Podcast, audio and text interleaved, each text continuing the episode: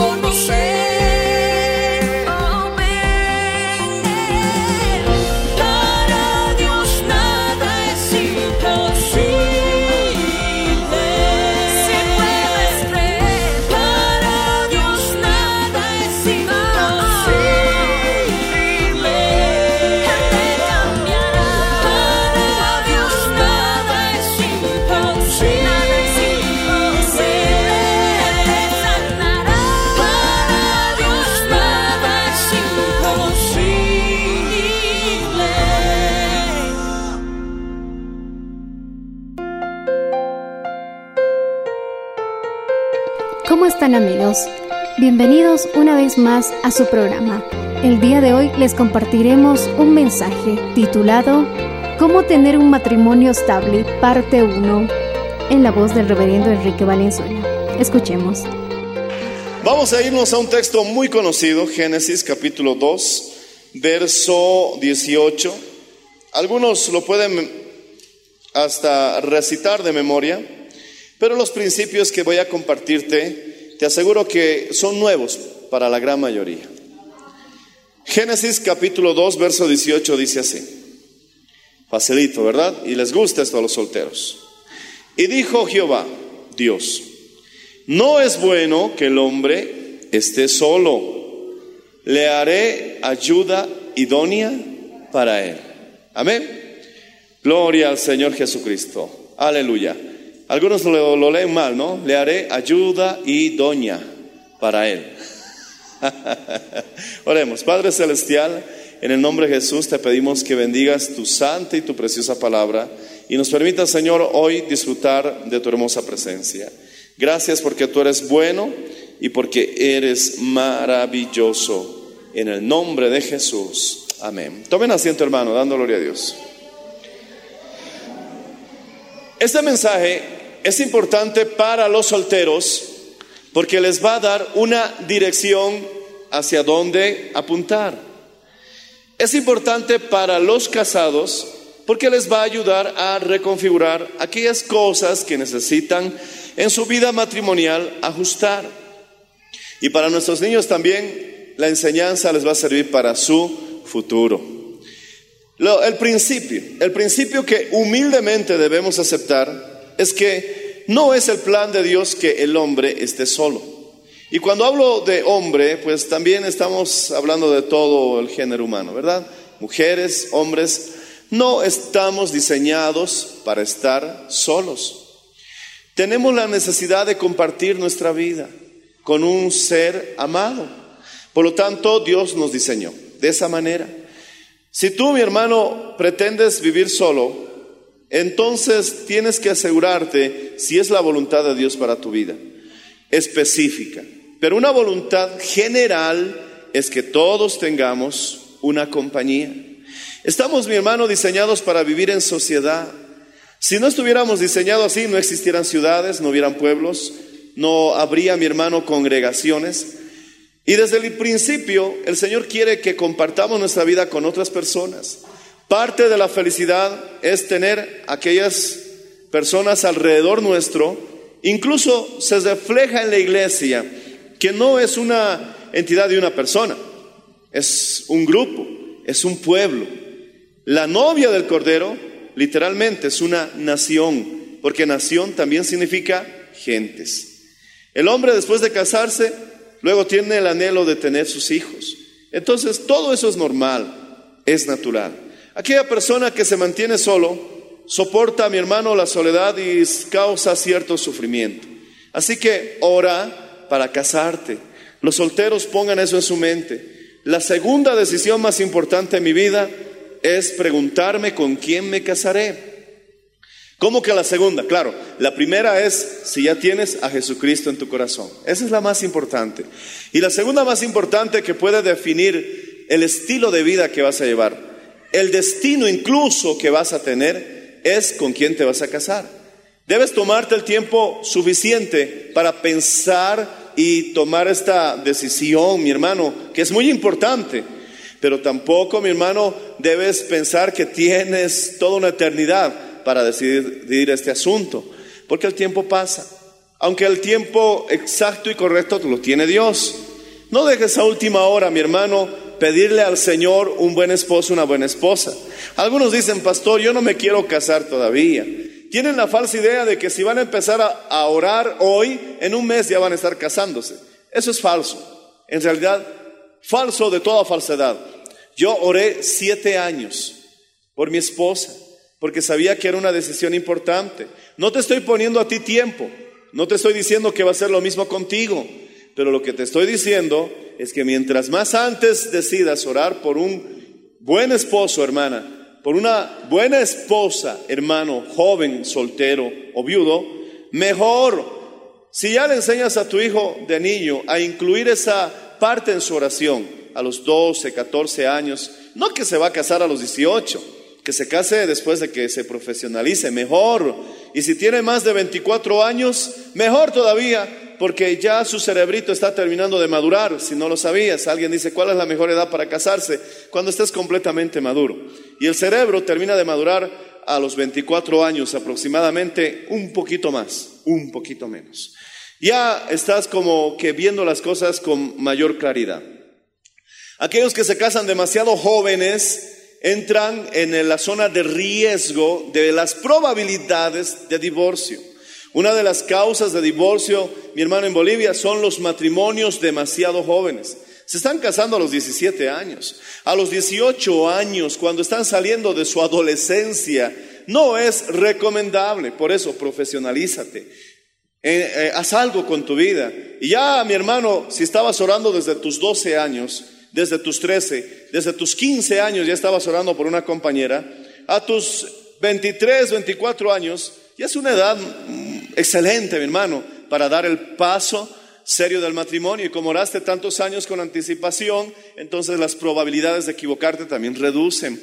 El hecho de que te cases con la persona indicada, señalada, predestinada por Dios, no es garantía de que tu matrimonio sea feliz. Oh, pastor, ¿cómo es posible? Después de orar tres años encima me va a decir eso. Es que es la realidad. Mi hermano, muchos de ustedes, los que ya están casados, te aseguro, te aseguro que estás casado con la persona indicada. Pero ¿por qué no tienes la clase de matrimonio que has deseado siempre? Porque te está pasando lo mismo que Isaac y Rebeca. Si ustedes, si ustedes leen la historia, ¿quién podrá decir que ese matrimonio no fue predestinado? ¿Quién podrá decir que fue un error, que fue un matrimonio de emoción? No. Mi hermano, el siervo de Abraham, que fue con la misión de encontrar esposa para Isaac, dio testimonio que un ángel le había dirigido para que no cometa errores. Tenía que llegar a la mujer exacta porque de esa descendencia tendría que nacer Jesús. Entonces no había, mi hermano, error para esa relación. Pero ¿por qué vemos, mi hermano, en su matrimonio un hogar disfuncional. Una esposa que le enseñaba a su hijo a mentir a su marido. Un marido que prefería al hijo mayor, una esposa que prefería al hijo menor, un hijo mayor que quería matar a su hermano menor, mi hermano. Qué mal testimonio, ¿verdad? Pero ¿por qué vivían así? Si fueron predestinados, porque también debemos recordar que no solamente es suficiente casarte con la persona correcta, sobre eso debes añadir que debes aprender a tomar buenas decisiones. Las cosas buenas no van a suceder solamente porque dejas que pase el tiempo. Eso es un absurdo. Las cosas buenas no van a suceder porque los planetas estaban correctamente alineados el día de tu boda. Eso es más absurdo todavía. Tu matrimonio no va a funcionar porque te casaste en año par. Eso ya es circo, hermanos. Por favor, esas cosas ya no van con nosotros. Somos cristianos, estamos conociendo la verdad y la verdad os hará libres. No puedes basar el destino de tu matrimonio en cosas tan simples y absurdas. No, no, no, hijito, 2021 no te cases, te va a ir mal porque es año impar. Es como en Año Nuevo aquellos que agarran maletas y se dan vueltas por el manzano porque dice que así van a viajar. Es así de ridículo como aquellas personas que compran ropa interior roja para el amor. Por favor, Jesús reprenda al diablo, hermano. Yo no sé qué significa la ropa interior amarilla, poder en la sangre de Jesús, pero tiene costumbres que son curiosas. 12 uvas, dice, para cada mes. Deja esas cosas a un lado. Eso no funciona. Eso es, mi hermano, algo que no va a traer bendición a tu vida. Lo que va a traer bendición a tu vida es que ya tomes decisiones maduras. Alaba Señor si lo estás entendiendo. Alaba Señor si te gozas en Cristo.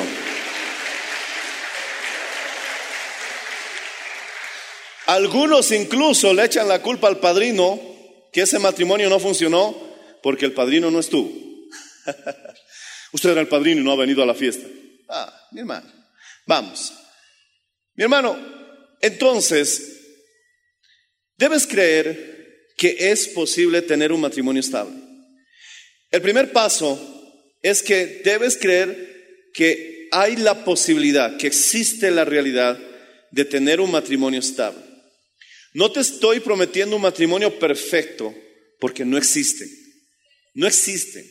Pero sí existen muchos matrimonios estables que luego han dado al siguiente paso de disfrutar el matrimonio y, mi hermano, ser felices. Pero no existe un matrimonio perfecto. No existe un matrimonio perfecto. Repite conmigo. No existe un matrimonio perfecto. No es real. Así que los solteritos, cuando están enamorando, a veces piensan que es como un cuento de hadas y fueron felices para siempre. No. Esta felicidad del matrimonio está de una manera misteriosa mezclada con sufrimiento. ¿Por qué será que el amor tiene que sufrir? Pero es la realidad. Si tú quieres amar de verdad, tienes que estar consciente que ese amor, esa persona a quien amas, con la que quieres casarte, con la que te casaste, también te provocará sufrimientos. ¿Por qué? Porque es una persona imperfecta igual que tú. Tú también le estás provocando sufrimientos, pero es parte del amor. Hay que aceptarlo. Hay que, mi hermano, saber manejarlo. Piensen en el amor que Dios nos tiene. No le hemos causado sufrimiento, mi hermano, a Jesús en esa cruz por causa de nuestros pecados. No fue un desprendimiento, mi hermano, como ninguna parte de la historia humana registra el que nuestro amantísimo Padre Celestial tuvo al entregar a su único hijo a morir en aquella cruz del Calvario. Mi hermano, es un misterio, pero el amor de alguna manera está mezclado con un sufrimiento. Pero este sufrimiento no está con amargura, no está con resentimiento, no está con venganza, porque hay un sufrimiento que mata, hermano. Hay un sufrimiento que envenena, pero hay otro sufrimiento que da vida. Hay un sufrimiento como esos dolores de parto que dan a luz una preciosa bendición. Lo que tienes que responder hoy es, ¿qué clase de sufrimiento estás teniendo? Mi hermano Pablo sufría por las almas. Decía que eran como dolores de parto por sus hermanos hasta que maduraran y llegaran a la estatura y a la medida de nuestro Señor Jesucristo. Ese sufrimiento edifica, ese sufrimiento da vida. Pero hay otras personas que están sufriendo como resultado de la venganza, de la amargura, del odio. Ese sufrimiento mata. Mi hermano, Jesús sufrió en esa cruz del Calvario y dio como resultado una resurrección poderosa al tercer día y una salvación para todo aquel que en él crea. Decimos amén, hermanos. Oh, gloria al Señor Jesucristo. ¿Qué clase? Esa es la pregunta que debes responder. ¿Qué clase de sufrimiento tú estás soportando? Debes creer, mi hermano, que un matrimonio estable es posible. Caso contrario, no funcionará. Porque lo que tú crees, mi hermano, se dan las posibilidades de que sea realidad. Debes creer que un matrimonio estable es posible. Hay matrimonios que son ejemplo en la iglesia. Al ver tú esos matrimonios, no es para que te enojes, no es para que digas, ¿por qué ellos, Señor? ¿Qué siempre he hecho yo para que me castigues con un mal matrimonio? No, Dios no ha hecho nada. El que ha hecho todo eres tú y seguramente tu cónyuge. Pero al ver unos buenos matrimonios, el Señor te está dando la esperanza que es posible, que está sucediendo en otros, que no es algo inalcanzable cuando tú ves que Dios está bendiciendo a otra familia, que alguien que no tenía casa ahora tiene casa, que en esta cuarentena Dios lo ha prosperado incluso en esta crisis, no es que mi hermano es tú te sientas mal, sino es que Dios te está diciendo, mira hijito, quiero que tú veas que es posible. Y si es posible, también tú puedes tenerlo. Si lo entiendes, gózate en su presencia, alabado sea el Señor. No te enojes cuando veas a tu hermano bendecido. No te sientas incómodo cuando a otro le está yendo bien. Es el mensaje que Dios te está lanzando para decirte, es posible, es posible. Ese hombre que parecía que nunca se iba a convertir, mira, te lo muestro a través de, de Saulo de Tarso, que odiaba y perseguía a la iglesia y cómo se convirtió en apóstol. Por lo tanto, no deseches a tu marido, no deseches a tu esposa. Es posible, no es algo inalcanzable. Si tú crees que puedes tener un matrimonio estable, entonces has dado el primer paso para su realización. No vas a alcanzar nada en lo cual no creas. Repite conmigo, no voy a lograr nada, no voy a alcanzar nada en lo cual no crea. Ningún proyecto en el que no creas funcionará. Ningún emprendimiento que tengas que no creas resultará. Nada en que lo que tú no creas va a funcionar. Es complotar contra ti mismo. ¿Para qué quieres abrir un negocio en el que no crees? ¿Para qué quieres emprender un proyecto en el que no crees? Es mi hermano, eh, una muerte anunciada. Pero mi hermano, cualquier proyecto que emprendas, debes creer en ese proyecto. Cualquier trabajo que comiences, debes creer en un final, mi hermano, exitoso. De igual manera, debes creer que tu matrimonio funcionará. Debes perseverar, ser paciente, no rendirte y siempre hay algún buen resultado favorable para el que se esfuerza en la dirección correcta. Porque hay personas que se esfuerzan en la dirección equivocada.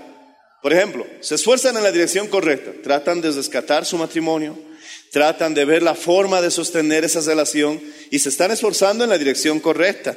Pero hay otros que se esfuerzan en la dirección incorrecta, están contratando al abogado hasta préstamo para pagar el trámite del divorcio. si te estás esforzando, quiero decirte que Dios está con los que se esfuerzan y son valientes, pero con los que se esfuerzan en la dirección correcta. Decimos amén, hermanos. Bueno, mi hermano, espero me alcance el tiempo porque apenas estoy en la introducción. Uno, para que un matrimonio sea estable, solteros, anoten esto. Necesitas entender la realidad del ingrediente del perdón en toda buena relación. El matrimonio, debes estar consciente que debes perdonar a diario y si no es a diario, muy recurrentemente. Siempre habrán ofensas pequeñas. Librémonos de las grandes, que requiere más esfuerzo para perdonar. Pero el problema de las ofensas pequeñas que no perdonamos tienen la capacidad de ser acumulables. Y aunque una gota parezca insignificante, llegará un momento en que gota tras gota colma el vaso. Incluso si tienes una gran capacidad de resistencia, colmará el balde. Por lo tanto, por muy pequeña que sea la situación, tienes que resolverlo en el momento. Mi esposa dio un ejemplo, que los problemas son como un monstruo, que cada problema que no resuelvas se añade una cabeza. Y algunos están lidiando con un monstruo de muchas cabezas y no saben cuál cortar primero porque se han acumulado problemas de años y están recordando asuntos, mi hermano, de otros tiempos y hasta han olvidado lo que está aconteciendo en el momento. Ah, pero lo que tú has hecho. Pero acordate hace cinco años y lo que me dijiste el año pasado. No te acuerdas lo que pasó hace seis meses. Y eso, mi hermano, produce una situación difícil porque no estamos resolviendo el asunto en el momento. No dejes que eso quede como si hubiera pasado. No dejes ese problema sin que se hayan tomado las manos y se hayan perdonado o hayas pedido perdón. Y cuando venga la situación, cuando uno de los cónyuges esté queriendo recordar un asunto de hace seis meses, tú amablemente le dices, amor, ya no hay sentido hablar de ese asunto porque ya lo resolvimos. Así que hablemos de este asunto que nos está provocando esta situación incómoda. Y entonces vas a lidiar con un monstruo de una cabeza y en el nombre de Jesús será más fácil decapitarlo que lidiar con uno con 15, 20 cabezas. ¿Me entiendes? Quisiera afirmar este principio que es muy importante para que no lo olvidemos. Debo, repite conmigo, resolver el asunto y no dejarlo para después, porque se te va a acumular. Y nosotros somos como una ollita a presión. No se haga, ¿verdad? A algunos les sale el vapor hasta por las orejas, hermano. Cuando estamos acumulando mucha presión, si no tenemos un pequeño escape, podemos explotar y ahí es donde causamos, mi hermano, más daños. El perdón, tienes que estar consciente que va a ser recurrente. Cada vez te perdono. No lo digas más, porque seguirás perdonando. No creas que hoy se acabó el día en que vas a perdonar. No, mañana vas a perdonar por otra cosa. En una semana quizás por, porque te movió la ceja justo la derecha y a ti no te gusta la ceja derecha. Vas a tener que perdonar. Así que siempre te perdono, no debe ser un reclamo, debe ser una aceptación, porque siempre tienes que perdonar. Ahora, mi hermano, para empezar una nueva relación, mejor dicho, para empezar de nuevo, debe existir el perdón. No puede funcionar un nuevo inicio si no hay perdón por delante. Dios lo hizo. El hombre estaba separado. Había un muro que separaba a Dios de los hombres. Entonces Dios quería, mi hermano, empezar una relación nuevamente con el hombre porque lo había perdido en el huerto del Edén. Y, la relación de Dios se fue reduciendo a, personas, a Abraham, a un pueblo, pero él quería volver a tener ese, darle ese acceso a toda la humanidad. ¿Cómo mi hermano puede nuevamente una pareja volver a empezar cuando todo ha sido un desastre? Cuando tu monstruo ya tiene 100 cabezas y ya es difícil tratar todos los asuntos del pasado entonces necesariamente volvemos al principio del perdón total absoluto. Dios lo hizo con nosotros. Dios no se puso a recordar cada pecado como algunos, mi hermano, a veces quieren que hagamos. Es imposible. Hay cosas que hemos hecho que ya ni nos acordamos, hermano. Pero ahí está la mancha. ¿Y dónde me manchó esto? Ahí está. Entonces, para que Dios empiece una relación con la humanidad, lo primero fue el perdón a través de nuestro Señor Jesucristo. Y cuando hemos dado ese primer paso, hemos comenzado nuevamente a tener una relación hermosísima con nuestro Dios. Decimos amén, hermanos. Si tú piensas que tu matrimonio se ha desbaratado, para empezar de nuevo, tiene que haber el principio del perdón total y absoluto. ¿Cómo total y absoluto? Que ya voluntariamente deciden olvidar en sus discusiones asuntos del pasado. Hagan un pacto entre ustedes. Dense una oportunidad y hablen. Mira, ¿qué, qué nombre le ponemos? Purfuruberto. Y la mujer, Chimo. Mira, Chimo, dime, Purfi. Vamos a entrar en un pacto.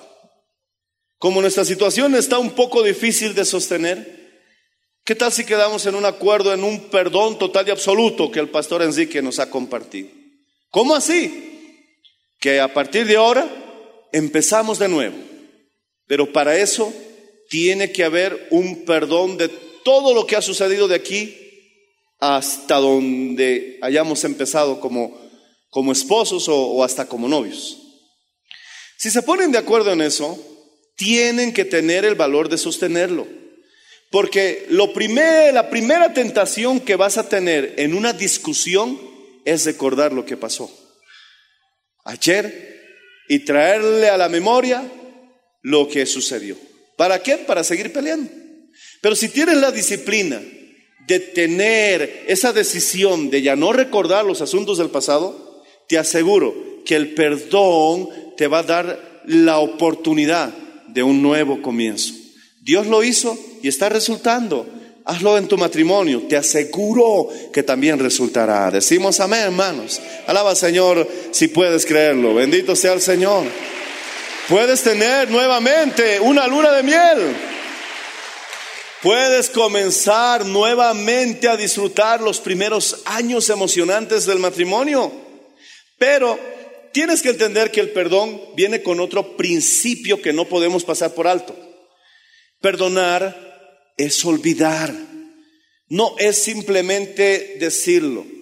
Perdonar no tiene ninguna relación con tus sentimientos. Es que no siento perdonar, no siento perdonar. Si vas a vivir en base de tus sentimientos, nunca vas a hacer lo bueno, porque la Biblia dice que tu corazón es perverso y es engañoso. En ocasiones nos toca decir al corazón, mira corazón, no me importa lo que sientas, voy a hacer lo correcto.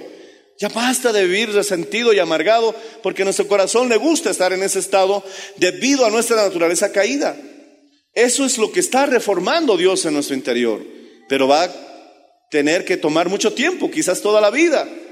Pero el punto es que a veces nos toca decir al corazón, corazón, ya, como el salmista David, ¿por qué te abates dentro de mí, oh alma mía? ¿Por qué me dices que huya y escape al monte como una ave?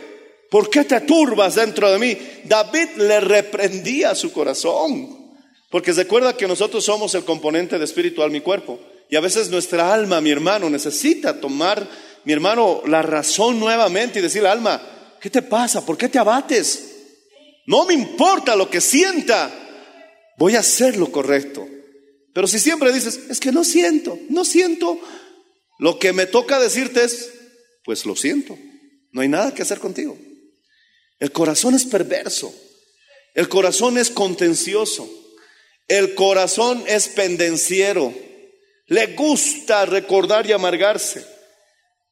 Pero hay que tomar el control de ese corazoncito en base a lo que conocemos. El día que vivas en base a lo que sabes más que en base a lo que sientes, verás, mi hermano, que vas a comenzar a escalar nuevas alturas. Si lo entiendes, alaba al Señor, hermano. No vamos a hacer lo que sentimos, vamos a hacer lo que sabemos. Entonces, el perdón viene con otro principio y es una amnesia voluntaria. Perdón, sí, tienes que tomar la decisión para olvidar. Y alguien me dice, pero es imposible olvidar. No, es posible, es posible. ¿Cómo? No ejercites tu memoria. Un principio básico para que nosotros ejercitemos la memoria es la repetición. Acuérdate de en colegio. Para aprender la tabla de multiplicar, ¿cuántas veces repetiste, mi hermano, esa tablita de multiplicar? Lo recitabas y hasta te lo enseñaron cantando. Y como resultado de la repetición, se te quedó, mi hermano, esa información. Ah, pastor, pero eso es básico. Claro, así funciona la memoria. Tú no puedes olvidar la herida, no puedes olvidar la ofensa porque estás ejercitando tu memoria. ¿De qué manera? Pensando recurrente, constante, diariamente ese hecho.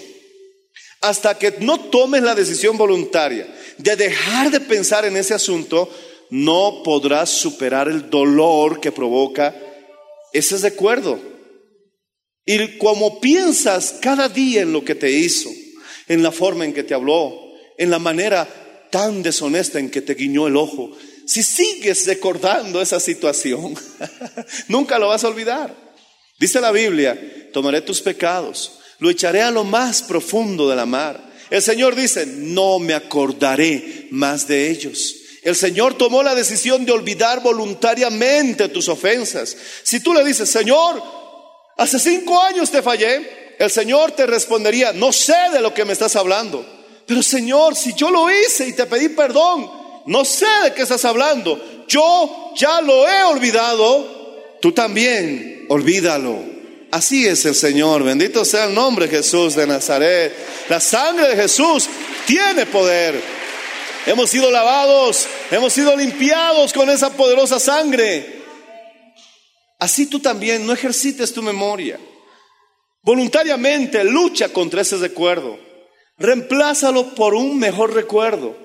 Si no puedes encontrar un buen recuerdo, entonces reemplázalo por algo que sea digno de pensar. Por todo lo que sea puro, dice la Biblia, lo que tenga buen nombre, en esto pensad. En la anterior, la anterior reunión te hablé de que debemos tomar la decisión de tomar, de tener el control de nuestras vidas.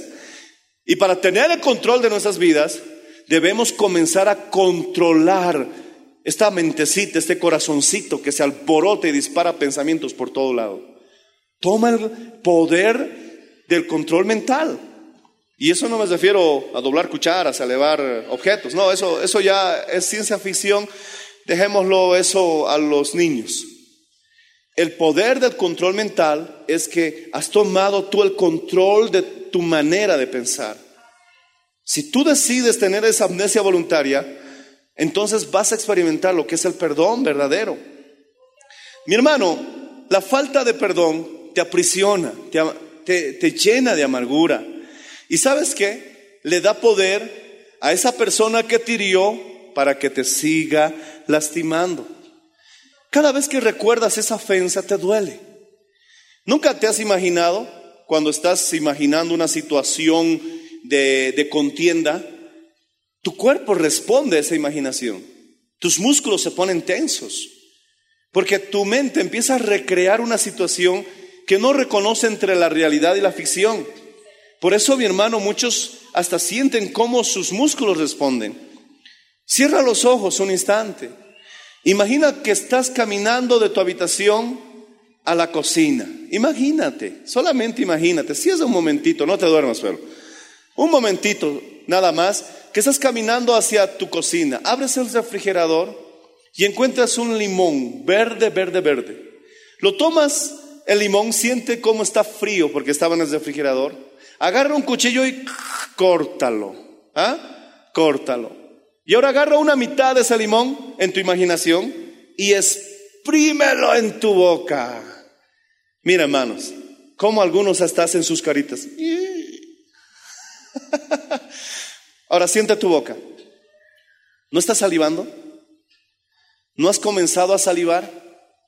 Cuando estamos en un día de ayuno y te acuerdas de ese churrasquito que comiste la semana pasada, justo hoy día estamos en ayuno y te estás acordando de ese chicharrón cochabambino que comiste, mi hermano, en una kermés, ¿no te empieza a quemar el estómago? ¿No empiezas a salivar? Ahorita algunos ya están salivando, hermanos. Tu mente, mi hermano, hace que tu cuerpo reaccione en consecuencia a la manera que piensas. Por eso hay muchos que andan enfermos de la vesícula, enfermos de los nervios, porque no están teniendo pensamientos pacíficos. Por lo tanto, mi hermano, tú te estás haciendo daño y estás volviendo a recrear la misma emoción. Estás volviendo a recrear el mismo dolor. Hasta ese mismo llanto internamente cada vez que recuerdas esa herida, ese dolor que te provocaron. Y algunos viven deprimidos porque se han empantanado en ese recuerdo. Y tu cuerpo está reaccionando como si cada momento te, hicieran la misma herida, como si cada día te hicieran la misma herida. Esa persona que te lastimó quizás ya se olvidó de ti, quizás ya ni se acuerda que tú existes, pero tú le sigues dando poder para que te siga haciendo daño. Rompe ese poder, mi hermano, para que te haga daño. ¿Cómo? Olvídalo, olvídalo. Alabado sea el nombre del Señor Jesús. Ya no te hagas daño. Ya no te lastimes. Ya no te sigas hiriendo más. Olvídalo. Si lo has entendido, alaba al Señor, hermano. Es hora de olvidar. Él vive para siempre. Si no aprendemos a perdonar, nuestra relación no será estable. Tengo dos puntos más, pero voy a ver si puedo ah, desarrollar el siguiente. El segundo punto que obstaculiza tener un matrimonio estable es el orgullo. Mi hermano, el orgullo va en relación a lo que piensas. Siempre, todo lo que sentimos, hacemos, está muy relacionado a nuestra manera y estilo de pensar. El orgullo rompe las mejores relaciones. El orgullo, mi hermano, no, nos demuestra que nadie puede mantener ni la más pequeña amistad si es orgulloso.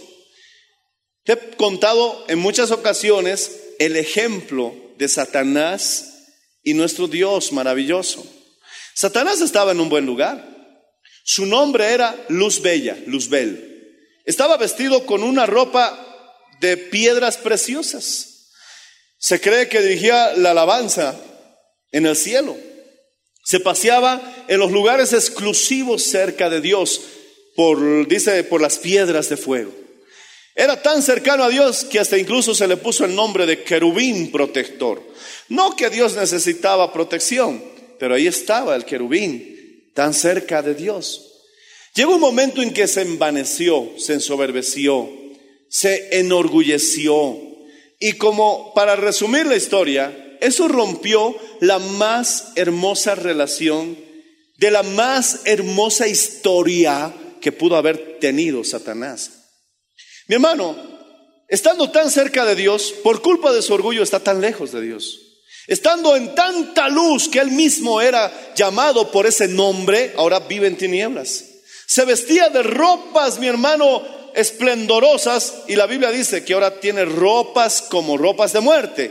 Eso habla de su estado espiritual, obviamente. Tan cerca de Dios, ahora tan lejos. Del cielo al mismo infierno. ¿Te das cuenta que el orgullo no funciona en las relaciones? Eso de que mantener orgullo y dignidad son dos cosas muy diferentes, no las confundas. Dignidad y orgullo son dos cosas que no tienen relación. El orgulloso, mi hermano, no perdona con facilidad. El orgulloso asimila la naturaleza de Satanás. Porque Jesús dice, aprended de mí que soy manso y humilde. El orgulloso, mi hermano, exagera las cosas. Un problema pequeño lo vuelve en un asunto grande. ¿Por qué? Porque el orgulloso no busca tener una solución. El orgulloso quiere tener la razón. Y en una discusión, si tú quieres demostrar que estabas en lo correcto, no va a ayudar a una reconciliación. ¿De qué sirve ya? Lo demostraste, ok, tú eres el jefe, tú eres la jefa, tú nunca te equivocas, pero eso en qué va a ayudar a tu relación? No es buscar quien tiene la razón. Repite conmigo, cuando estoy en una discusión, no sirve de nada demostrar quien tiene la razón. Más que buscar quien tiene la razón, querido hermano, debes buscar la reconciliación. Y en ocasiones te tocará asumir la culpa cuando sientes que en realidad no eres culpable. Pero vale la pena con tal de mantener la armonía de tu matrimonio. Como Jesús, ¿que acaso Él no asumió nuestra culpa para mantener una relación, para darnos la oportunidad de acercarnos a Dios? Entonces, en ocasiones te tocará ceder, en ocasiones te tocará pedir perdón cuando la otra persona debería hacerlo. En ocasiones, mi hermano, te tocará dar el primer paso. Y ya no nos quejemos diciendo yo siempre, yo siempre. Gloria a Dios, porque el que pide primeramente perdón también es una señal de madurez, de crecimiento. Por lo tanto, gloria a Dios, cuando haya discusiones, tienen que, si se van a pelear por algo, peleense por quién pide perdón primero. Porque eso es señal de madurez. Decimos amén, hermanos. No se lo digas, ¿verdad? ¿Sabes qué? Te voy a pedir perdón porque quiero demostrar que soy más maduro que tú. Como dirían mis amigos del Oriente, no la peles más, por favor. o no lo arruines más. No es así.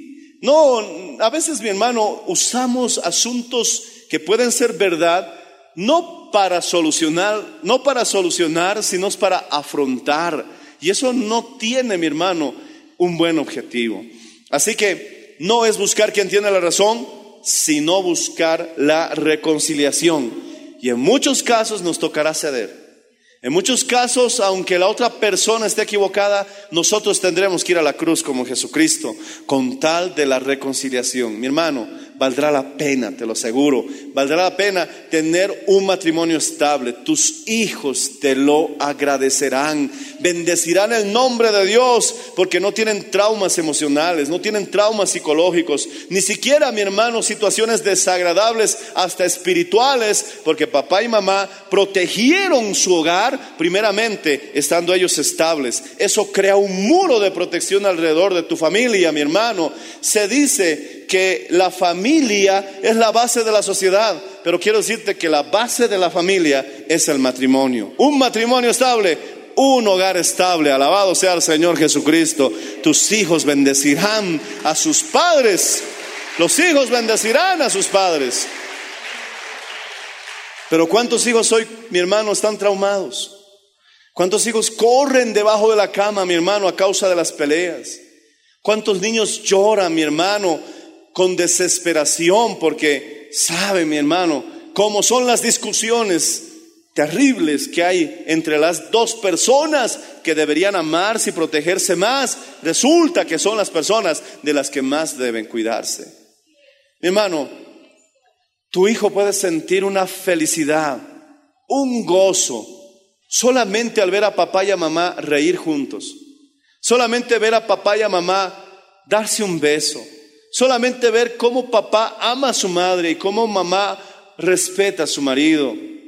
Eso no tiene precio. Esa alegría y ese gozo que sienten los hijos al ver que los papás están bien. Mi hermano, yo en alguna ocasión hemos tenido quizás eh, un desacuerdo con mi esposa, un malentendido, nunca llegamos a mayores, gracias a Dios. Pero eso también demuestra lo que dije al inicio, no hay matrimonios perfectos. Pero aún a pesar de que quizás hasta lo veo medio infantiles, algunos eh, desacuerdos que hay entre mi esposa y yo, que no son graves, noto, mi hermano, la preocupación de mis hijos, porque ellos, mi hermano, se sienten protegidos y se sienten en confort al ver que papá y mamá están bien. Si tú como varón estás criando solo a tus hijos, lamento decirlo, quizás no te guste, pero no estás completo. Si tú como mujer estás criando sola a tus hijos, te felicito. Aplaudo tu valor por no abandonar a esos pequeños que te necesitan tanto. Pero también la realidad es que no estás completo. Los hijos necesitan un papá. Los hijos necesitan una mamá. Y si nosotros les regalamos un matrimonio estable, te lo agradecerán por toda su vida, porque ellos, mi hermano, buscarán lo mismo para sus vidas. Mi hermano, ponte de pie. Un tercer consejo. ¿Qué piensas de tu cónyuge? Esto determinará cuán enamorado estás de él, cuán enamorada estás, cuán enamorada estás de él y cuán enamorado estás de ella. Repite conmigo. La manera de pensar que tengo de mi cónyuge alimentará mi amor o reducirá mi amor por él, por ella. Quiero hablarte de este punto básico. Voy a pedir a los músicos que me acompañen. Si tú te enfocas en los defectos que tiene tu cónyuge, solamente empantanarte en esos defectos hay un efecto que se llama menosprecio, que es el resultado de pensar en los defectos que tiene tu esposo. Puedes caer en el pecado incluso de comparar, y eso va a reforzar el menosprecio. Hermano, hermana, tú no te casaste porque era la peor persona. Tú no te enamoraste de él o de ella porque no tenías más opción. No, no, no, no. Eso no es así. Algo te gustó, algo te atrajo, algo te sedujo, algo hizo que te rendieras a él, a ella, completamente enamorado. Pero ¿qué está pasando ahora? Has revertido la fórmula.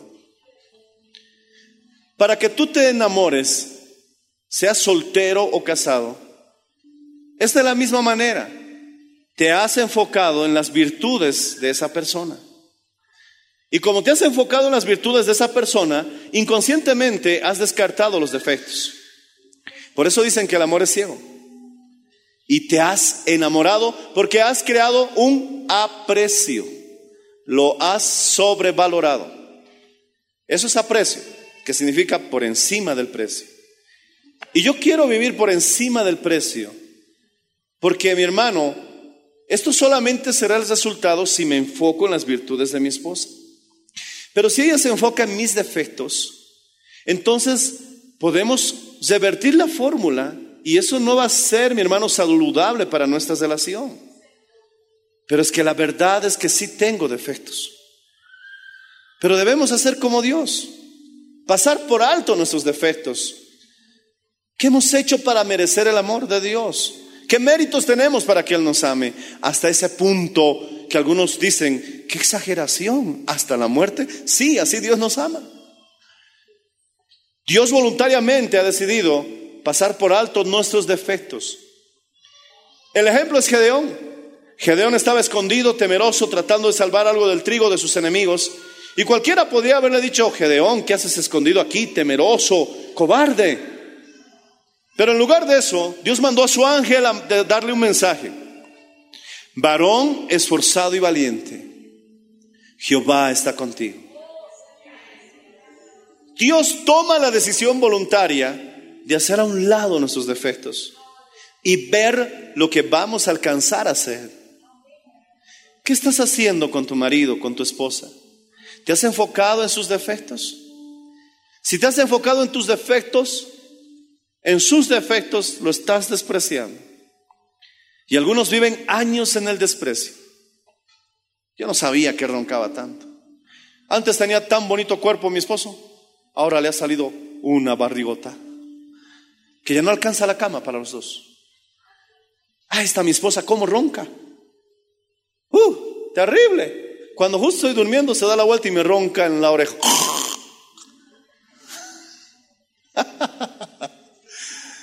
si te empantanas en el menosprecio, ¿sabes qué va a venir después? El aborrecimiento. Y hay maridos que ya no ni quieren tener cerca a su esposa. Esposas que no quieren que ya se acerquen siquiera a sus maridos, ya no aceptan ni siquiera un gesto de amor o cariño de parte de su cónyuge. Y sabes qué? Eso está un paso al divorcio o al adulterio. Pero si revertimos la fórmula como lo usamos inicialmente, si la aprecias, entonces eso te va a llevar a un amor estable. Un amor ya maduro, no que vive por sentimientos solamente, un amor que vive por normas y decisiones correctas. Habrá tiempos en que esas mariposas han desaparecido, pero aún así sigues haciendo lo correcto, porque ese es el verdadero amor. Una decisión más que un mero sentimiento. Pastor, un soltero me dirá, me enamoré de la persona incorrecta y no sé cómo olvidarlo. Creo que este mensaje puede darte muchas pautas para que puedas tú, mi hermano, sacar esa persona incorrecta de tu vida. Piensa en sus defectos. y verás que lo olvidas rápido. Pero los que están casados, sé que tiene algo especial tu cónyuge. Piensa, redescúbrelo. Vuelve a vivir la emoción de estar casado. Levanta las manos al cielo. Repite conmigo, Padre Celestial, te doy gracias porque lo mejor que me ha pasado en la vida eres tú. Y después debo reconocer que mi esposo o mi esposa es una bendición Quizás no lo estoy viendo correctamente. Quizás me toque redescubrirlo. Tal vez me toque perdonar mucho. Pero sé que es posible. Dilo en voz alta. Sé que es posible. Aún tú haces milagros. Puedo tener un matrimonio estable. Creeré en esto, Señor. En el nombre de Jesús. Amén. Amigo, si aún no tienes a Jesús en tu corazón, invítalo. Dile, entra a mi vida. Y dilo en voz alta, creo que tú has resucitado el tercer día. Gracias por perdonar mis pecados en aquella cruz. Amén y amén. Dale un fuerte aplauso a Jesús, hermano, porque sí es posible. Y a su nombre, dilo fuerte, a su nombre y a su pueblo. Si lo crees, alaba al Señor con gozo, hermano. Vamos a llegar y vamos a ver la gloria del Señor.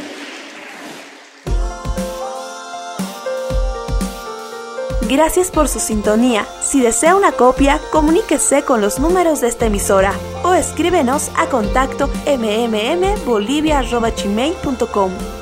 Nos volveremos a encontrar en nuestra próxima edición de Para Dios nada es imposible. Dios les bendiga.